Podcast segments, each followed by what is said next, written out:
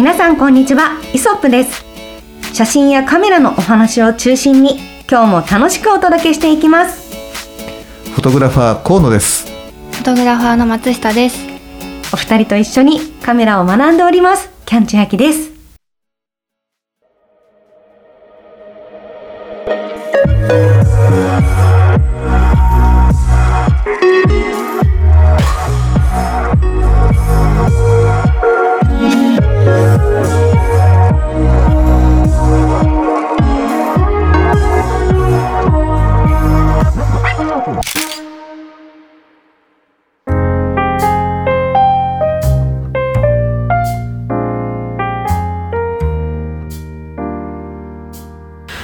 今回はですね、えーテーマをですねポートレートレンズってっていう風なね、えータイトルにしてみたんですね。というのはまあまあほらポートレートレンズっていうレンズはそもそも存在しないわけで、まあ、よく言あの言われてるのは、まあ、よくよく使われるレンズのことを指すのかなっていうふうに思うんですけれども、はい。では逆にねあのキャンちゃんポートレートレンポートレートに向いてるレンズって、まあ、じゃあキャンちゃんがこうイメージする部分でね、どんなレンズがねあのポートレート撮影に向いてるんじゃないのかなっていうふうに思ってます。なんかその今の今日のキャンちゃんの感覚でのあの認識をちょっと聞いてみたいなというふうには思うんですがどうでしょう？はい。私は本当にちょっと知識がそんなに深い方ではないので、ちょっと素人考えで恐縮ですが、はい。そうですね。やっぱり人物と背景の、うん。とバランスというか自分的に考えるのはやっぱ人物はもちろん肌が綺麗に映ったりとかしてほしい色味が綺麗に出てほしいっていうのもあるんですけど、私は結構やっぱ背景がちょうどよくボケると言いますか、うん。なんかこうあのあまりにもボケすぎてなんかワンワンなってる写真は見づらいなって、うん。この間撮ってて思ったんですね、まあ、いいんだけど雰囲気としてはあ,、あるんだけど。だからどちらかというとですねなんかこうかといって後ろも背景ピンとバッチリ合っちゃってたりすると。うん。となんかそれはそれで面白くないし何これってなっちゃうから、ちょうどいい具合になんかそのボケさせた時に綺麗に後ろがふんわりと映ってくれたりとかちょっと不思議ななんか雰囲気が出たりしてでもきちんと人物はあの綺麗に写っているみたいなのがポートレートとしての理想かなというのはなんか素人考えでうん。思いました。そうだよね、いやでも本当そうだ。いやでもそうだと思う。あの人物がやっぱりより引き立って、ん。まあ、そのね人物が、まあ、例えばレンズを変えることでどこにいるのかっていうのが見えたりとか、逆に言うとどこにいるか分かんないけどでもこの人素敵でしょっていうふうなね映り方をするレンズっていうね、なんかそういうあ焦点距離というかあそうですね、ん。焦点距離なのかな、ね数値がね、大事になってくるのかなっていうふうに思うん。でね僕もそれね同感だとあ思う。本当ですか、よかったです。でも難しいですね。なんかそのこうやってぼんやりになっちゃうから、うん。具体的にポートレートレンズって、うん。こういった仕様が向いてるみたいなことは一切わからなうんうん。いですし、それはね、そこれ語られたら、はい、いや今日はこれとあれにしたいと思います。いや終わっちゃうことになっちゃうんだね。あれなんだけど、ね。まあね。でもね面白いんだけどフィルム時代とこのデジタル時代でちょっとね使ってるうレンズのねその、はい。まあ、さっき言った焦点距離の部分が若干ねシフトした気がする。ええーそうですか、うん、じゃあ、えっと、今ねあの割と使われてるレンズのお話をすると、はい。まあ、ポートレートちょっと広めなレンズっていうところでは、割とね 35mm という、まあ、焦点距離。これスナップなんかで非常によく使われるレンズだったり、あとあのライカとかでもねあの割とつけるつけるのにつ,、つけやすいレンズの焦点距離だと思うんだけど、まあ、28とか30がね35とかつけやすいと思うんだけど、うん。このね 35mm っていうのが、えー割と広い部分ではよくよく使われてる、えー焦点距離かなっていうふうに思うのね。はい。で、えー、とメインに近いレンズっていうのがやっぱりね今標準レンズと言われてる 50mm うん。なんか50ミリはすごくイメージとして聞くあるよね。これは本当にやっぱりもう見てる感じに近いってところがあって見え方もねやっぱ自然なので、はい。なんかそれで撮ってるとあの長くこう写真を見てても疲れない。ああそう自然に見えるっていうところがそれは日常見てるこの見え方とそはい。の差異がないから差異がこう少ないっていうかなので多分写真を何枚たくさん見ててもねこう疲れないところがなんかいいところなのかなっていうふうに思う。なのでちょっとこう引いて撮れば、えー、とこ広角気味のように広めにこうねうあのものを映せるし、でまたこれ程よくボケるし、後ろもねあの、うん。でこうグッと寄っていけば、まあ、そこそこ背景が整理できてさらにこうボケやすくなるっていう風なところが大きな魅力で,、うん、でこれはねお値段の割にはい。比較的ね高性能なレンズが多いの。うん。例えば絞りの開放値がね明るいとかね、うんうん。だからそういった意味でねあの非常にねどこのメーカーも力を入れていてあの値段に対する、えー性能はやっぱり高いレンズっていうふうに言われてるね。うん。で今使われてるレンズというとちょっと中望遠鏡になるけど 85mm、まあ、ここはね定番だね、はあ。うん。まあ、定番になってるレンズだと思う。このレンズのいいところは、ん。えっと割と近くに寄ってもお顔がね歪みにくい。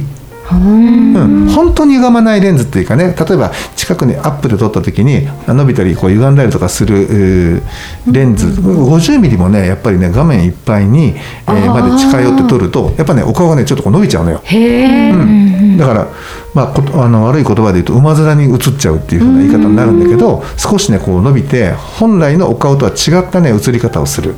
あ見え方をするレンズあの見え方をするのね、はい。なんだけどちょうどこの85ミリくらいからは、その、えー、と変化率が非常に少なくてだからやっぱりアップにも向いてるしポートレートではね使いやすいレンズじゃないかなというふうに思ってます。で、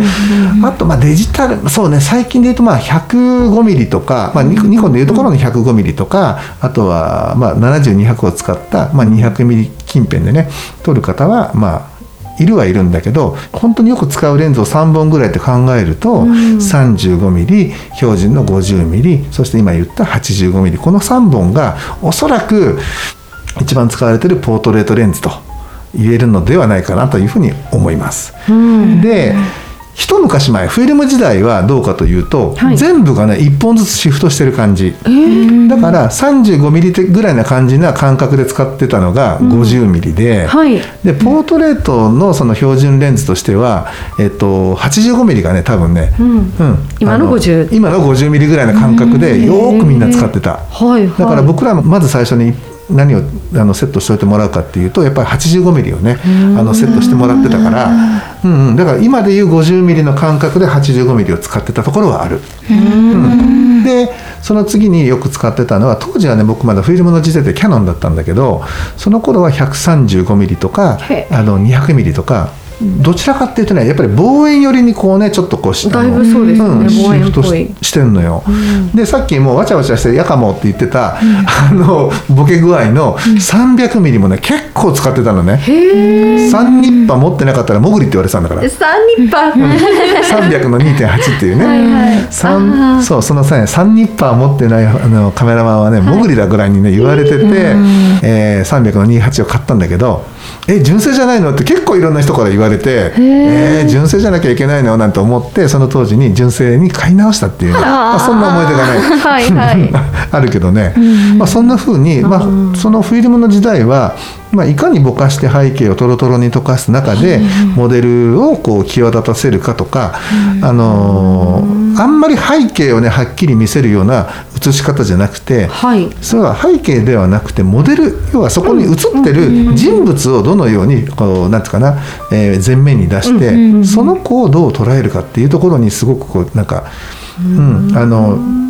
力を入れてたようなところが、特にアイドル誌の場合は多かったかもしれない。そうですようん。でね、あの標準レンズ的な使い方で、えー、と 85mm を使って、で、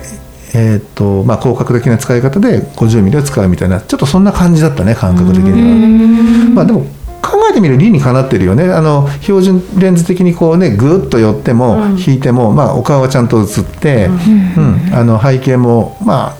言えばちょっとまあボケは大きめだけども、引けばねちょっとこう背景もちゃんと分かるっていうかね状況が。えでも三ニッパ三ニッパでしたっけ、うんうん。三百っていうと結構離れてうん。撮ってアうん。ップで撮れるみたいなイメージそうそうそうそう、になりますよね結構離れないとね、うん。えーダメなんだけど、うん。だからみんな結構離れて。そうですね。距離遠いなみたいな。でも出来上がる写真としてはすごい近いわけです近い感じだったりとか、そでそのもうボケをねすごくこうグラデーション化して、あのその綺麗な色彩の中にモデルを浮かびたた浮かび上がらせるっていう意味では、うん、よく使ってたね。うん、だからまあポートレートレンズ、まあ、現代のポートレートレンズで言うと本当ねさっきも言ったうんと85とか855035だろうけど、フィルム時代ではまあ100あの200もしくは1358550っていうふうになっていくんじゃないかな。あと特殊なところっていうかまあまあねあのアイドルの本当にねあの、バリバリに撮ってらっしゃる方は300ミリとか400ミリの F2.8 をよく使うという。今でも？今今はねフィルム時代に、うんあフィルム時代ないんですね。え松下さんははい普段そのポートレート撮られる時ははいどういうものをメインでとかその選ばれ方ってどうしてるんですか？でも私も85とか50とか3 3535より5085の方がそうですね。多いかなっていう感じなんですけど、うんそのその相手はい。被写体の方ををどのぐらい目立目立たせたいかなんていうんですかね。とかっていうのもうん。選ぶ時は考えているような気がするんですが、なんかその三日波だったりとか、うん。その背景をぼかして昔は撮ってたっていうのもそのその子自体その子だけを特別に見せたいみたいなところがあるのかなって思うので、より身近に感じさせたいっていうのが最近の皆さんお好きな感じというか、はい。身近に感じるってなるとやっぱ50だったりとか、うん。この距離感の近さを感じるのがそこなのかなって思うので、こう身近に感じてほしいなとか動きだったり自然に感じてほしいなっていう時は50ミリを使う時がよくあるかなって思うんですがその子自体をその素敵その子の動きだったりとかじゃなくてその人自身のなんていうんですか肖肖像的な部分で綺麗に写したいなっていう時は85とかが多いような気がするんですが変なことを言ってますか？私は。なんかその身近に感じるとか切り取るっていうと、はい。まあその昔はすごく背景をぼかしてはい。浮き上がらせるように撮ってたっていうのもあるし、はい。なんか例えばそのシチュエーションごと見せるみたいなのも必要に多分今だったらなるのかなって確かに思って、はい。そうするとあまりなんかちょっとこう何か遠くで持っててすごいボケてるとかだと何がなんか伝わらなくなっちゃったりするから、はい。そういう場合だとまた50とか、ん。本当にその85とかがちょうどいいのかもなって今、はい。うん、聞いてて。そうです思いますね。ね。85か。私85って実はあんまり使ってないんですよね。おー。ななんかそう使ったことあんまないかも。あ本当？おー50がすごく多かったので。そうなんですね。あちょっと次85だなこれはって今聞いてて思ったんですけど。そうだね。うん、やっぱその写真を撮ってこう、うん。歪まない、ん。ねひえー、とひ伸びない、伸びにくいね、伸びにくいっていうところですごく興味深いかもしれないし、うん。でも多分距離感も違ってくるから、んね、85ってなった時に、はい。うん、ちょっとやってみたいですねいろいろ。うん。うん。そうですね。前になんかはい。桜撮った時に、リマちゃん撮った時に、お借りしたレンズは85とか。85ミリ。ですよねあれかあなうんよかった覚えがすごいあ そうだよね、うん。うん。まあ最も使いやすいからね85ミリぐらいが今だと、そうですね、うん。でなんか実際あれなんですよね。その、まあ、さあの松下さんが今やってるワークショップ、ーはい。松下塾っていうのはなんかレンズを実際にこう取り扱ってらっしゃるんですか？えっ、とそうですね。あのい一応今、うん。あの3回1ヶ月ごとに1回、はい。えっとワークショップをさせていただいてるんですけどそれを、えっと3ヶ月を一つの、うん。なんてユニットみたいな感じで考えていてその1ユニットで大きなテーマを、うんうん。あの決めてその3回に割って、うん。細かく、あのー深掘りしていくというか、うんうん。そういう感じでやっているんですけどなのでなんかこうレフの回があったりとか、うんうん。あのポージングの回があったりとか、うんうん。でその中で8月から今レンズの回を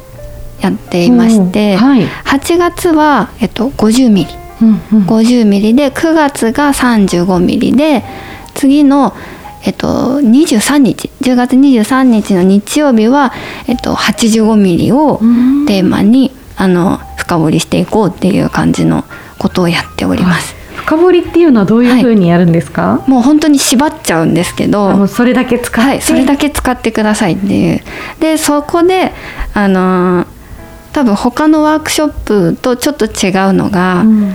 私がとても失敗をしてきているので あの他のワークショップの方って多分こうこうこうしたらいいですよとかこれをしてくださいってこうちゃんとこう先生が言ってくださってそそれを元にやっていくんだと思うんですけど私は今まで河野さんに教えていただいたり現場でつかせていただいた時にあらゆる失敗をしてきていて でそれをこうしたらよかったとかあの何て言うんですかね河野さんはこう言ってたのに私がこうしちゃったからこうなったみたいないろんな失敗があるのでそれを伝えて、で一緒に考えていきましょうみたいな感じのワークショップというか何て言うんですかね。なんかもうサークルみたいな感じに なってるんですけど。でもねすごくそれいいなと思うのは、うん、やっぱりなんか、えっと、人に何か教える時に、はい、あのもう上手にできてる人って、うん。あの当たりなっちゃってるから、うん、その教え方として、はい、すごく初心者の方に寄り添いきれない部分ってどうしてもあるような気がしててダンスとかもそうなんですけどもともと上手な人ってできない人に教えるのがそんなに上手じゃないと思ったことがある。いやその分かんないことがこっちは分からないのよっていう感じ、はい、でも失敗を繰り返して、はい、あの来ている人っていうのは、はい、そのなぜ失敗したかを理解してるから、うん、一番最初のその足元のところに立って、人に伝えることができるなってすごく感じるので、はい、その松下さんが実際のご自身の経験とか失敗談、しかもそれがこう風化されてるものじゃなくて、はい、ちゃんと自身の記憶にまだあの新しい状態でお伝えするっていうのはすごく多分聞いてる側も分かりやすいものになると思うんですよ。うんそう思っていただけたらいいなっていうふうには思ってるんですけど、でなおかつその私の私の人柄というかを前面に出したワークショップなので、はい、あの例えばモデルだったりとかも多分毎回違ったりするんじゃないかなって思うんです他のところって。でも、うん、私人見知りもありますしあの慣れないところだと、うん、もう本当に借りてきた猫っていうんですか 状態になってしまうのでそのワンクールはもう決まった3回はもう同じモデルの方にお願いしてであのそうするとこう3回来ていただけたりするとコミュニケーションも取りやすくなってくると思いますし本当にワークショップで来てるけど作品をみんなで作ってるんだっていう風にできたらいいなって思ってるのであのそういう風に勝手にさせていただいてるんですけどでもあのじゃあ1回目から行かなきゃいけないんじゃないかとかっていうふうにもしたくなくて2回目にあの来ても3回目に来てもその前回やったことだったりも触れたりあの一緒にこう何て言うんですかねあの仲間外れにしたくないというか、うん、全部をひっくるめてあのみんなで一緒にできたらいいなと思ってるのでいつ来てもあのみんな仲間になってきてるので、うん、初めての人でもあこの時はこうこうの方がいいですよとかあのあこっちで一緒にやりましょうみたいな雰囲気が今できてきてるのであのいつ来てもみんな仲間になっていく感じが、はい、いいですね。しております。なんかとっても行きたくなるような。いやわかります、いいじゃんね。はい。でも結構途中から参加してちょっと蚊帳の外感で辛いってことすごいあると思うんですけど、はい、なんかすごく温かい雰囲気でなんかやってるから多分なんか突如行っても、はい、なんか安心して参加できそうな感じ、それにあの撮影他の方が撮影してる時に、うん。えっとえっと1番目に撮ってえー、なんていうんですかね。3, 3番目にまた撮ってる人がいたら1番目の人が暇だったりとかするじゃないですか、うんうん、そしたら「さっきのどうでしたか?」とかって聞きに行って、うん、でもう本当にマンツーマンで聞いて、はい。でここが難しかったとかってなったらじゃあその時はどうしたらいいのかっていうのを一人一人にあのお話聞いていって、で一緒に考えていく感じになるのであの一人に絶対みんなを一人にさせない優しい。なんかいいねこう寄り添える教室。そうですね。なんか女の子がねあの僕はずっとねこの話を聞いててあそれはいい教室だねと思ってたんで本当に思うのが女の子こそね、あのぜひぜひまだねこう例えばポートレートに興味あるけどどこにねこう行って行ったらいいかわからないとかってい。う方がいたら、ここに来たらねいいんじゃないかなとかっていうふうに思うの。あ、うん。本当そうかもしれないですね。ね、でうん。テーマも割とこう今更聞けない系な感じっていうか、まあ、ベーシックなところを繰り返し繰り返し、えー深掘りしてやってる感じだったりするからだから例えば1年で終わりますとか2年で終わりますとかっていう教あのこう教室じゃなくて、いつ来てもいいんですよ。皆さんいつ来てもちゃんと掘っていきましょうね。じゃあもう一回繰り返して覚えていきましょうねっていう、あのコンセプトがすごいちゃんとしてるのが、はい。とってもいいなっていうふうにね僕はそんなふうなあのなんか印象を持っているのね。まだ行ったことないから今度一回ちょっとね。確かに。ね行ってみようと思うんだけど。まあもしまだキャンちゃんもねまとめもしよかったら、あのまあ僕の方は僕の方で、えーちょっと松下君とは違ってあの分かった分かった。撮りたいんでしょ？じゃあ撮りたい人のねその撮りたいを優先させた企画っていうのを僕はやってるの、だからあの撮りたいんだったらどうぞ先に撮ってくれと、撮った中で分からないことはじゃあ河野に聞きにおいでと。そしたら僕があの精一杯その時間内であの分かること分かるようにお伝えする努力はしますっていう風なスタイルでやってるう撮影企画っていうのと、はい。あの松下君はそうやって根掘り葉掘りじゃないけれども手を取り足を取り寄り添いながらこう、ね教えるっていう2つのココースがねここに用意されてるので。いやそれちょっといいですね。両方行って、うん。ちょっとそれぞれのなんかこうだったっていうのを話したいです、そうだね。ちょっとそれを皆さんにねまたね、はい。キャンちゃんの体験談をねあのはい。話してもあの話してもらえたらね、はい。い、いんじゃないかなっていうふうにえー思っております。はい。ぜひ。はいねぜひ来てください。はい。ということでね皆さん今日すみません、えーまあ、ポートレートレンズっていうところで、えー、ともう一回ちょっとまとめると、はい。えー最近よく使われているのは、まあ、割と 35mm それから 50mm、えー 85mm これがね、やっぱり比較的多いのではないかというふうに思います。まあねもうちょっとねあの猛者になるとねえー70200とか、えー 105mm のマクロを使ったりとか、ね、105mm の、えーとか 135mm を使う方もいらっしゃいますけれども、まあ、割とお代表的な3本というのはこの3本になるかと思います。はい。で、えーフィルム時代は、えっ、と、と、えっ、と、えー、と50ミリと85ミリと200ミリ、まあ、こんな感じなね、組み合わせになっていたかというふうに思ってます。はい、ということと、えー先ほどちょっとワークショップのねあの内容に触れましたけれども、まあ、そういう形で松下塾もですね、はい。えーいろいろおやっておりますので、またこれえっ、とこれどこでやってるんだっけ？これは、うん。えっと PUP といううん。パワーアップフォトグラフィーうん。という、えっとう主催で。させていただいているので、うん。ツイッターでけわかるか、あの検索していただくとうん。